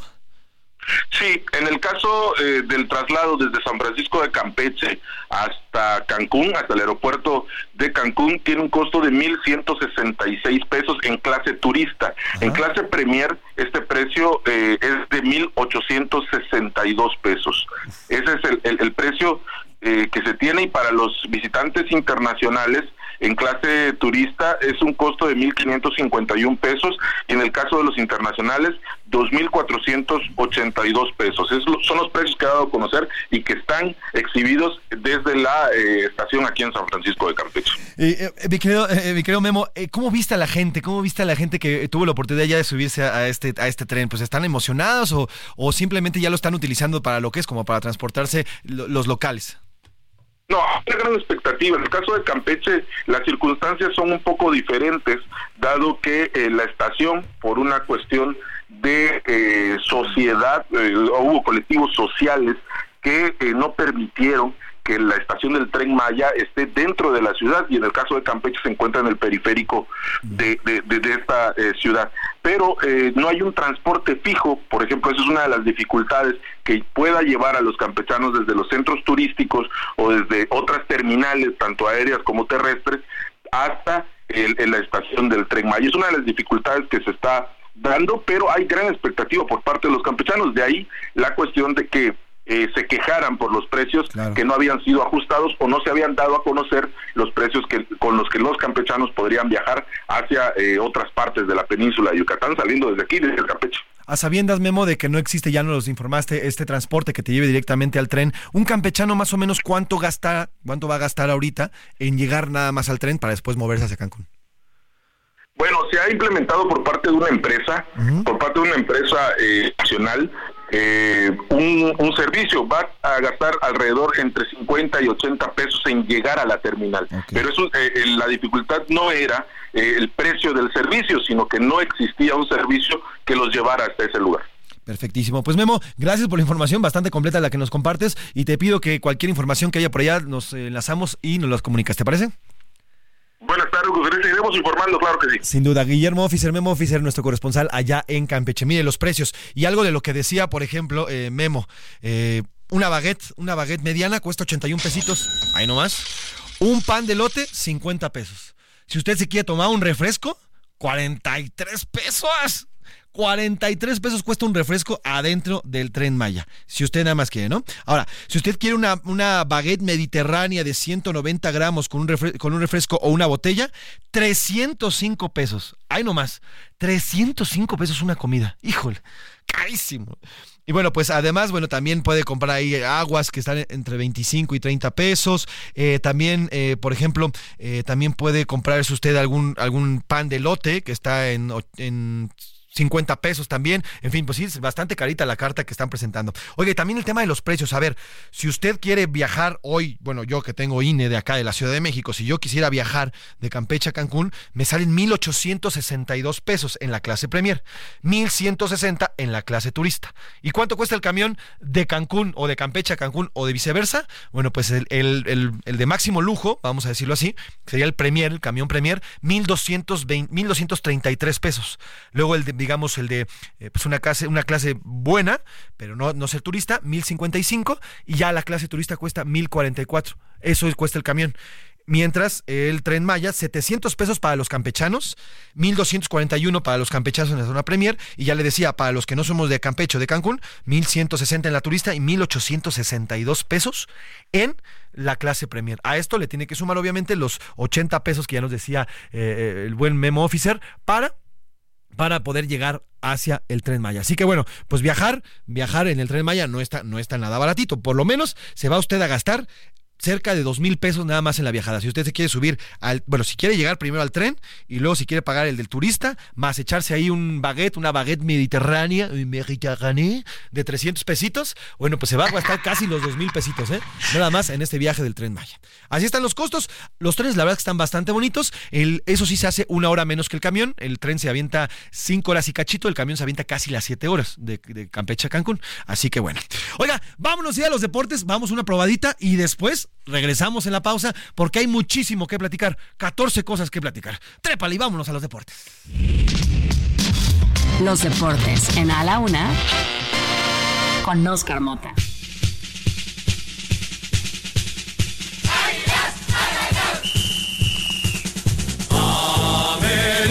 Nunca en mi vida Oscar Mota pensé que fuera a decirlo al aire, siendo yo profesional y periodista, pero mis águilas ganaron el campeonato nacional y con ello las 14 copas. Oscar Mota, bienvenido. Ah, muchísimas gracias, mi querido Mafren. A ver, eh, voy a Ya para el micrófono y solicitar. vámonos, ya no hay más que decir. Voy a solicitar su atención, pedimos su atención. A ver, todos los americanistas, por supuesto, mujeres, hombres, niños, que por cierto, eh, hay uno muy especial que me está escuchando, que apenas el sábado tuvo su primer playera del América. Eh, ya tenemos por ahí una jerga nueva, ¿verdad? Pero este.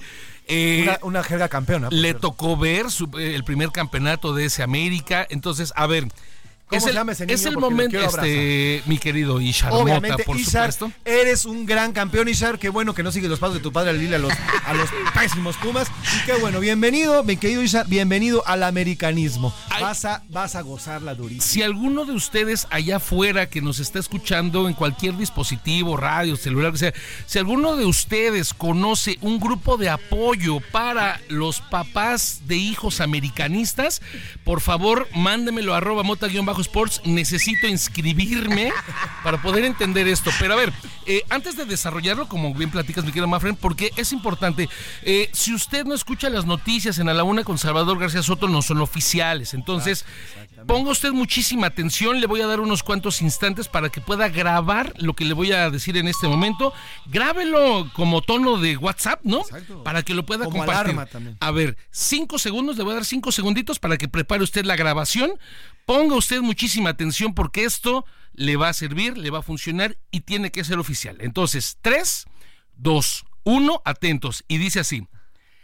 El América es campeón del fútbol mexicano. No se diga más. Y aplausos. 14 veces campeón, 14 títulos del América. Vence 3 a 0 a Tigres. Revisamos un poquito más adelante, eh, después del corte, ¿no? Eh, todo el, el partido, porque además, ustedes no están para saberlo, pero, o sea, José Luis Sánchez va al gimnasio, entonces de por sí tiene un pechote, ¿no? Y el día de hoy como palomo. Bueno, palomo, pero de esos de, esos de catedral. Hoy Oscar está, Mota, hoy Dios está como pecho palomo increíble. Estuvo ayer en el estadio. Estuve ahí por ahí. Y sí, nos sí. lo vamos a platicar un poquito más adelante para desarrollar el partido, Me ¿no? parece nada más quería darte el toque de balón para que arrancáramos tu sección deportiva y nos vamos a ir a la pausa con el himno del América porque así lo he decidido en estos momentos. El jefe de Salvador García Soto, ni modo le va a las Chivas, pero hoy hoy es un himno americanista que vamos a cantar y regresamos para analizar el partido, ¿te parece? América campeón. Vamos a una pausa y regresamos aquí en la una con más el himno del América. Oye su canto, es el canto del que viene a triunfar. En un momento regresamos. Ya estamos de vuelta en A la Una con Salvador García Soto. Tu compañía diaria al mediodía. Sigue creando momentos únicos en cada trayecto con Ford Territory. Estrena la tuya a 24 meses con tasa del 9.99% y seguro sin costo. Visita a tu distribuidor Ford más cercano. Consulta términos y condiciones en Ford.mx. Vigencia del 1 de diciembre de 2023 al 2 de enero de 2024. A la Una con Salvador García Soto te desea felices fiestas.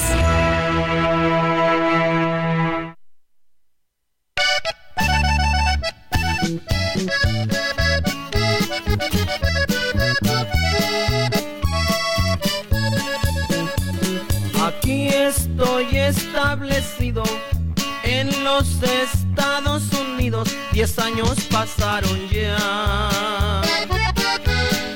En que crucé de mojado y papeles no he arreglado. Sigo siendo un ilegal. Tengo mi esposa y mis hijos que me los traje muy chicos y se han olvidado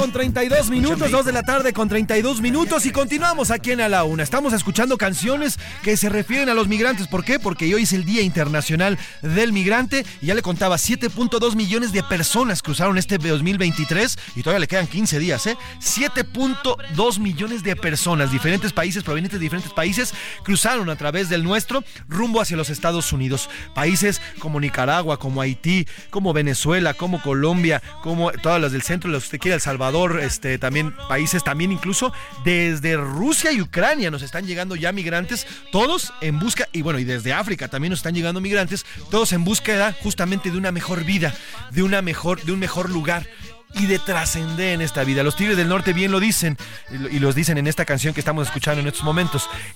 Al final, la jaula a la que se van sigue siendo jaula, aunque sea de oro. ¿Por qué? Porque no están en sus tierras. La jaula de oro de los Tigres del Norte, 1984. Esta canción se basa en la película llamada La jaula de oro. Esta película trata de tres chicos que viajan desde Guatemala hacia los Estados Unidos y todas las penurias que pasan en este trayecto para llegar hasta este país que les ha prometido el sueño americano y que además los ayudaría, o al menos eso piensan, para tener una vida mejor para ellos y para los suyos. Ningún, ningún ser humano debería dejar, de debería dejar su tierra, debería dejar a su familia.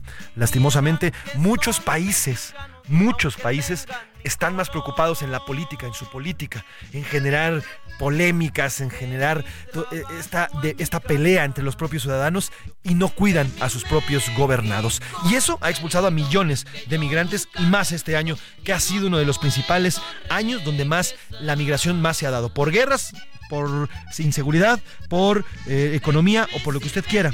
Pero este año ha sido el de mayor tránsito de migrantes hacia una mejor búsqueda. Y los países, ya le digo, les vale, les vale gorro. La jaula de oro, los Tigres del Norte, trépale mi Luis. Esta canción de 1984. ¿De qué me sirve el dinero si estoy como prisionero dentro de esta gran nación? Cuando me acuerdo hasta lloro que aunque la jaula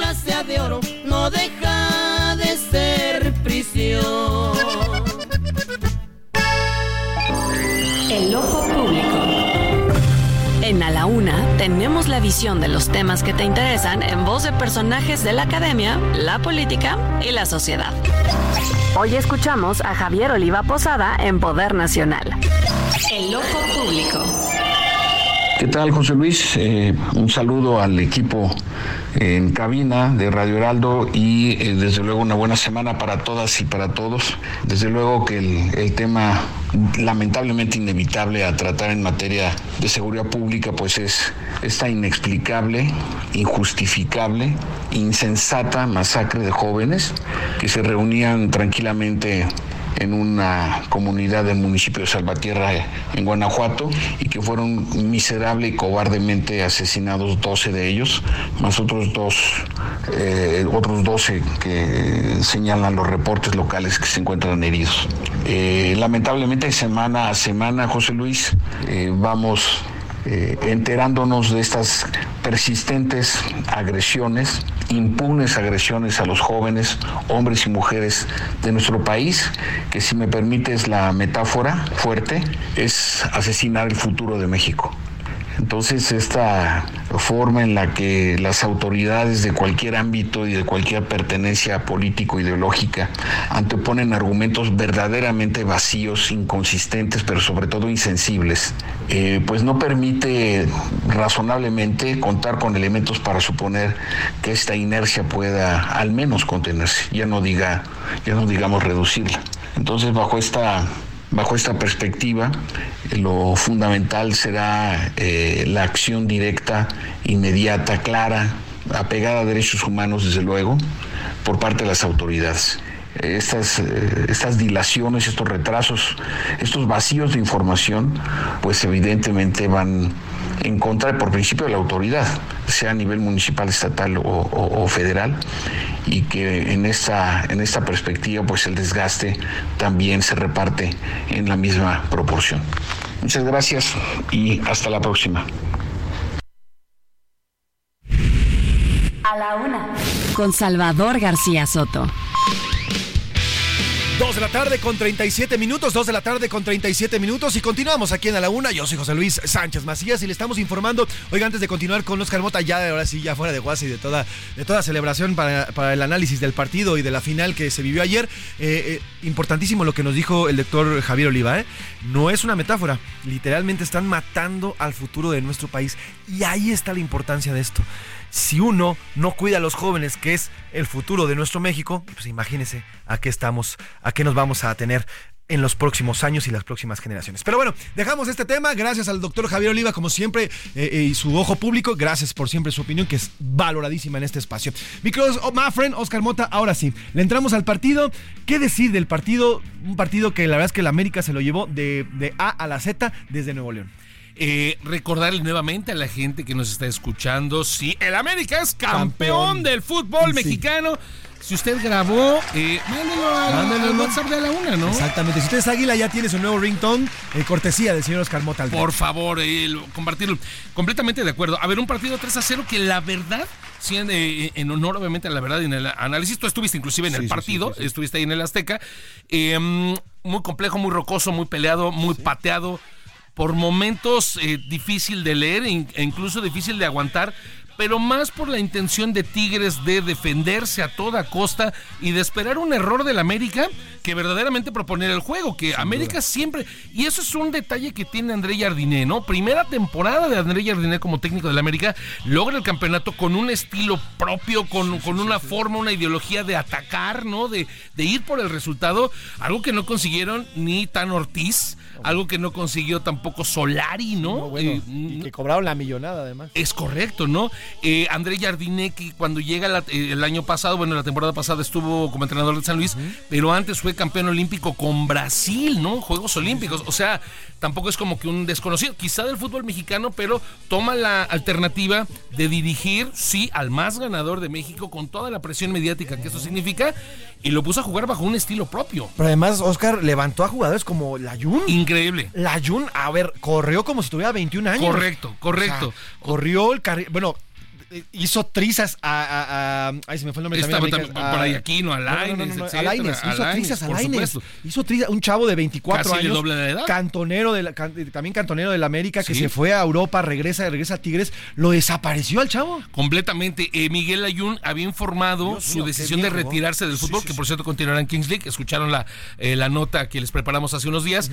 Y él en eh, octubre dice Miguel Ayun, yo ya me retiro, etcétera. O sea, por lo mismo que él inclusive era banca, o sea, ya no tenía tantos minutos, entonces dice, pues prefiero, ¿no? Digamos como que hacerme a un lado a buen momento y él esperaba aprovechar esos minutos, pero se vuelve titular, gana la titularidad y completamente volando, ¿no? Como, como es el Ayun Prime. Vamos a escuchar precisamente las palabras de Miguel Ayun, que se retira como campeón del América disfrutar de, plenitud de lo, que, de lo que soñé, porque mi, mi, última cuenta pendiente, mi último sueño era levantar un título más con el América y hoy se consuma eso. No tengo nada más, estoy vaciado en esta carrera del fútbol. Me dejé todo lo que tenía y más para cumplir cada uno de mis sueños y aprovecho que están todos ustedes aquí para decirle a la gente que luchen por cada uno de sus sueños. Se pueden lograr, nunca va a ser fácil, muchas veces van a llegar en momentos que, que no nos imaginamos y cuando los esperamos no van a aparecer. Entonces lo más importante es que sean resilientes y que sean determinados para, para saber encontrar el momento y luchar por aquello que ellos sueñan. Gran mensaje de Miguel. Gran, definitivamente, definitivamente gran mensaje. A ver, él, ¿te acuerdas del todo es culpa del Ayun? Así inicia su video y dice, al final, al final sí fue mi culpa. Al final sí fue mi culpa porque, a ver, a ver, el Ayun eh, lo vimos contra el Cruz Azul, cuando mete el gol, él es encargado el último de meter el gol en el penal contra el Cruz Azul. Cayéndose y todo. Cayéndose y todo. Criticadísimo. Se va a Europa, lo criticaron porque también juega en la selección de fútbol, que lo hace muy bien, y regresa aquí, pues como prácticamente como pues, un retazo de jugador. y hace un campeonato, pero durísimo. Y un mensaje e incluso que, que, sirve, y yo quiero también transmitirlo, pues eh, donde él busca, y él ha platicado, lo ha dicho públicamente, él tuvo, él buscó ayuda profesional, eh, terapia, precisamente para poder eh, trabajar todo este tipo pues de sentimientos, de críticas que él decía, no, pues a mí me estaban comiendo, o sea, me sentía mal mentalmente. Y es un gran mensaje que hay que, que hay que transmitir. Y sobre lo de Jardiné, también a quien revive es a Jonathan sí, Dos Santos. Que te Oye, nada más rapidísimo, el mensaje del Ayun importantísimo. Chavos, escúchenlo de verdad. Esta vida tiene sub y bajas. Correcto. A todos los chavos que nos están escuchando, esta vida no todo es miel sobre hojuelas, no todo es lo que les venden en redes sociales. Esta vida tiene subibajas y durísimas de repente. Y si escuchan a Ayun, él te lo dice, a ver, esta vida no es nada fácil. Así es. Pero si le friegas, vas a lograr en este caso un campeonato, pero si tú, chavo, te dedicas a ser médico o a ser enfermera, si te dedicas o a ser contadora o a ser ingeniera o a ser ingeniero, si le friegas, vas a ser un gran ingeniero, un gran doctor, ¿no? Completamente. Eh, ustedes lo saben, a mí me gusta transmitir eh, eh, conceptos de vida a través del deporte, porque yo veo el deporte más allá que solo resultados, sino obviamente es un trabajo y una eh, búsqueda de los mismos. Y entonces ver la vida a través del deporte, ahorita lo acabas de mencionar, y por supuesto, estoy de acuerdo. O sea, un campeonato no necesariamente es levantar una copa, un campeonato puede ser tu objetivo diario, Sin ¿no? duda. Tu objetivo en tu chamba, objetivo de ser mejor persona. Y para llegar a ese campeonato tienes que trabajar partido a partido, día a día, ¿no? Y sumo obviamente al mensaje que, que- que nos acabas de dar, querido Mafren, de decir, a ver, evidentemente si tuviste un mal día, tuviste un mal partido, déjalo ahí. Ya terminó el partido, prepara el que sigue. Viene otro. Prepara el que Exacto, sigue, sigue la, la- la exactamente. siguiente jugada. Entonces, eh, importante todo esto y también para que... Jonathan Dos Santos. para decías. que los amigos eh, puedan eh, grabar, insisto, también fantástico lo que hizo Jonathan Dos Santos, un talentazo de Barcelona, obviamente europeo. Llega a América, termina bajando su nivel, que ya no le permite incluso estar en selección nacional. Jardinero otra vez lo, lo, lo- lo potencia, lo lleva nuevamente a este nivel, donde claramente es uno de los mejores jugadores en el centro del campo mexicano. Y eso es importante. Eh, la realidad es lo que está haciendo fantástico y vamos a ver lo que prepara para la próxima temporada. Antes de concluir, querido Mafren, porque también para que apunte y grabe lo que le voy a decir. A ver, los campeonatos del América. Años de los campeonatos. En la 65-66, 70-71, 76, 75-76, 83-84, 84-85, la del Pro de 85, 87-88, 88-89, 2002, eh, clausura 2005, clausura 2003, apertura 2014, apertura 2018 y apertura 2023. 14 nada. más. No pasa nada, somos campeones. 14 copas nada más. Y pues, ya, si le queremos sumar para los americanistas, hoy es su día. Si le sumamos los títulos de eh, amateur, largos, sí, las, este, Copas México y demás, son 36 Ah, títulos. Son 36 36 títulos. títulos de la América. Sin si duda, nada que reprocharle a la América. Mira, muchas, yo, yo que soy americanista y le he vivido toda mi vida. Ah, este, les roban, les dan partidos. En esta ocasión y en este torneo no hay nada que decir. Completamente. Es el más, dice, dice lo Esponda, es el más legal, dice. Lo hemos dicho en este espacio. A ver, eh, sí, hay, hay muchos que criticar, pero no, eh, hay muchos que sí, quizás sí ha robado, pero no, en este no hay bronca alguna de nada, Nada que que reclamar. Eh, rápidamente, un par de notas. Eh, la selección mexicana concluyó su 2023 el sábado perdiendo 3 a 2 ante Selección- Colombia. Selección patito, Vamos a revisar en la semana cómo le fue obviamente el, el año. Y en la NFL, vaya paliza A que tus le Dallas. a los vaqueros de Dallas. Los Bills de Búfalo lo agarraron como el gallo, el gallo Claudio agarraba al perro, ¿no? A tablazos a así en las nachas. Así nos agarraron los Bills de Búfalo 31 a 10. Y San Francisco, Uy, sí, ¿eh? gran favorito para no solamente llegar, para ganar el Super Bowl, aplastando a Arizona, pero con una manera, o sea, San Francisco da miedo. San No, Francisco sí, da miedo, ¿verdad? Está pegando durísimo. Oye, pues gracias, mi querido Oscar Mota. Hoy un gran día para ganar para los americanistas. Sin duda. Muchas gracias, Oscar Mota. Ahí está el resumen de este gran partido. Y como siempre, lo tiene aquí de primera mano con el señor Oscar Mota Aldrete. Oiga, vámonos con los culeros de San Lázaro que le hicieron su canción al tren Maya. Le cantan al tren que falla.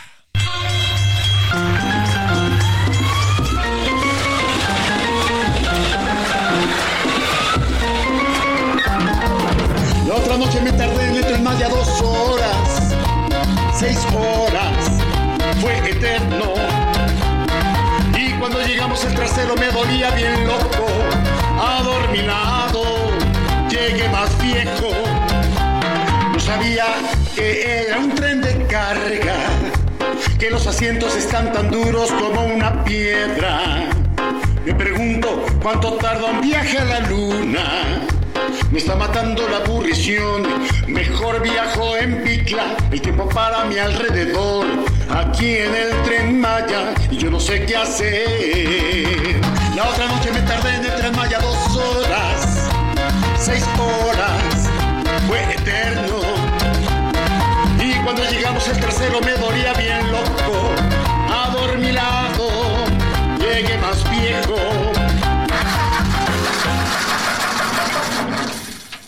Ahí están los culos de Salazar, Pepe Navarro y el maestro Canales cantándole al tren en Maya. Oiga, al inicio de este espacio platicamos sobre las manifestaciones que ya comienzan a darse y que acudieron el día de hoy a Palacio Nacional. ¿Por qué? También se lo conté en este espacio a partir de la semana de la semana anterior, pues el gobierno federal hizo una reducción sustancial, sustancial en el número de desaparecidos, pasando de 110 a prácticamente 12 mil personas. Esto ha generado una protesta y, y pues totalmente legítima por parte de las madres buscadoras de los colectivos. Aquí le decía, son más de 15 colectivos los que firman una carta extrañados por esta reducción y además pidiéndole al gobierno federal que no desaparezca a los desaparecidos. Y para hablar de ello, le agradezco que nos tome la llamada en este estudio y, gracias por, por, su tiempo a Victoria Delgadillo. Ella es madre buscadora, eh, ella eh, está, es de estas madres que les, estoy, les he estado contando a lo largo del día de hoy sobre el tema, el tema de eh, buscar a sus familiares. Ella está aquí en Secretaría de Gobernación, formó parte de las manifestaciones y le agradezco el favor de su atención.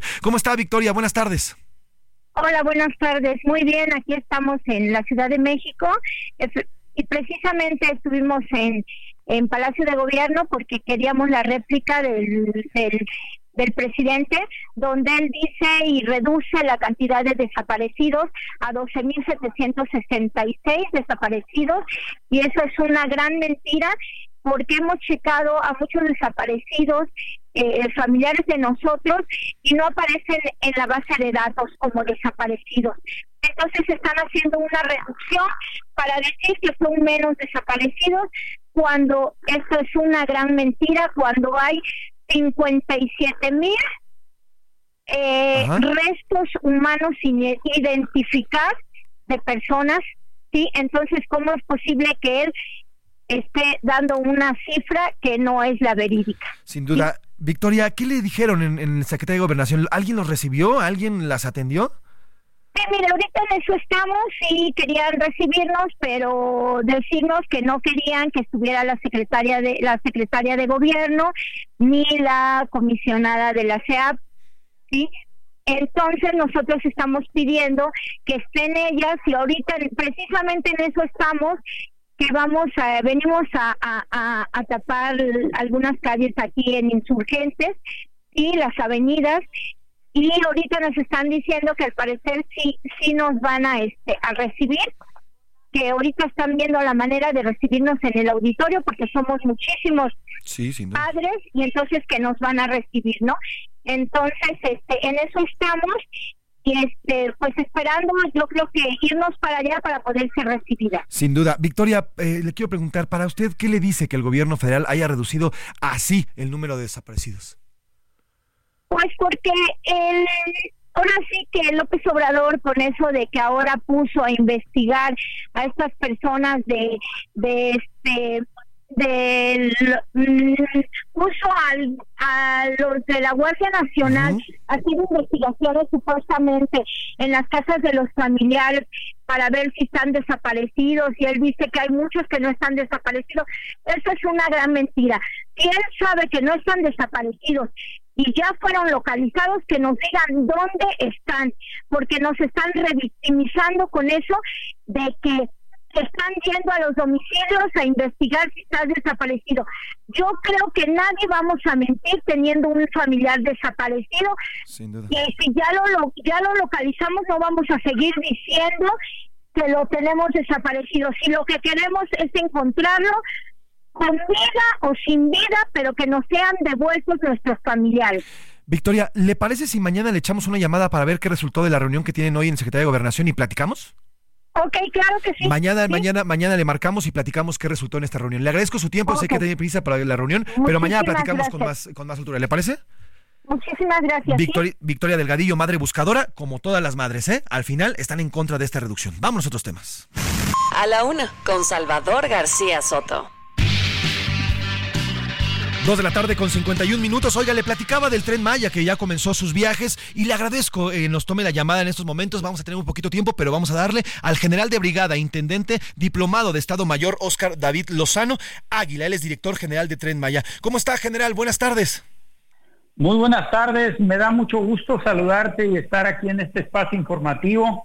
Muchísimas gracias por darnos la oportunidad de compartir tu auditorio. El gusto es mío, general. ¿Qué decir de ya los primeros viajes que hizo por fin el Tren Maya? ¿Cómo ha vivido estos primeros dos viajes, bueno, estos primeros dos días ya de viajes de este, este gran tren? Pues fíjate, hoy fue ya el tercer día de operación, muy intenso, yo lo definiría como algo muy intenso, intenso desde el punto de vista de nosotros como operadores y administradores, pero además también intenso para los turistas, para las personas que nos han otorgado la confianza y se han subido al tren. Creo que es toda una experiencia extraordinaria, las manifestaciones de, entusiasmo, de gusto, pues han sido muchas. Creemos y estamos convencidos de que hay muchas cosas que mejorar todavía, porque estamos trabajando todos los días para lograr dar un servicio de calidad, pero de entrada nos entusiasma mucho la idea de que el público está respondiendo extraordinariamente. Sin duda, general, ha habido algunas críticas, por así decirlo, con el tema de los alimentos y los costos. ¿Va a haber un cambio o se van a mantener con estos costos dentro del tren? Fíjate que es un tema que qué bueno que lo pregunta. Este Tren Maya no, no está desarrollando ese servicio de manera interna. Es un servicio que hubo un concurso y ganó una empresa. Esa empresa no está dando el servicio que nosotros esperábamos. Ya pusimos este, las reglas sobre la mesa y creo que inmediatamente se están tomando acciones para poder encontrar una mejor opción si es que ellos no mejoran esa situación a final de cuentas lo que queremos es dar un servicio de calidad, Sin duda. un servicio también a un precio justo, ¿no? Claro, es un tema que, que para nosotros es súper importante, nos lo ha encargado el señor presidente y el compromiso de Tren Maya Sedena es garantizar las mejores condiciones para nuestros pasajeros.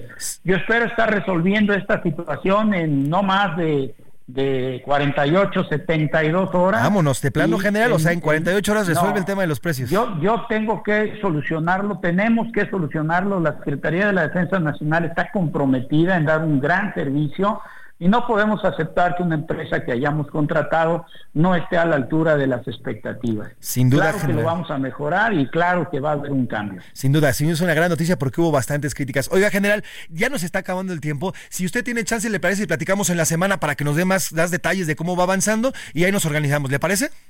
Claro, muchísimas gracias por darnos la oportunidad. Te mando un fuerte abrazo y espero tener la oportunidad pronto. Ojalá que sí. estar platicando contigo y darte buenas noticias. Sin duda, le mando dos abrazos.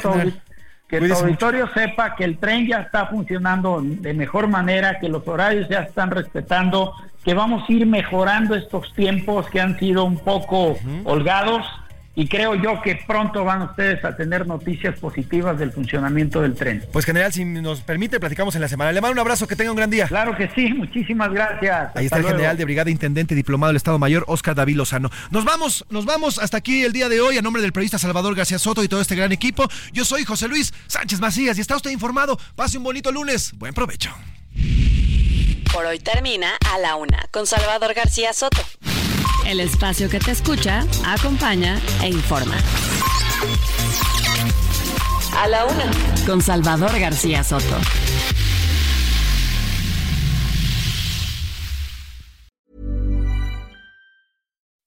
When you make decisions for your company, you look for the no-brainers. If you have a lot of mailing to do, stamps.com is the ultimate no-brainer. Use the Stamps.com mobile app to mail everything you need to keep your business running with up to 89% off USPS and UPS. Make the same no brainer decision as over 1 million other businesses with Stamps.com. Use code PROGRAM for a special offer. That's Stamps.com code PROGRAM.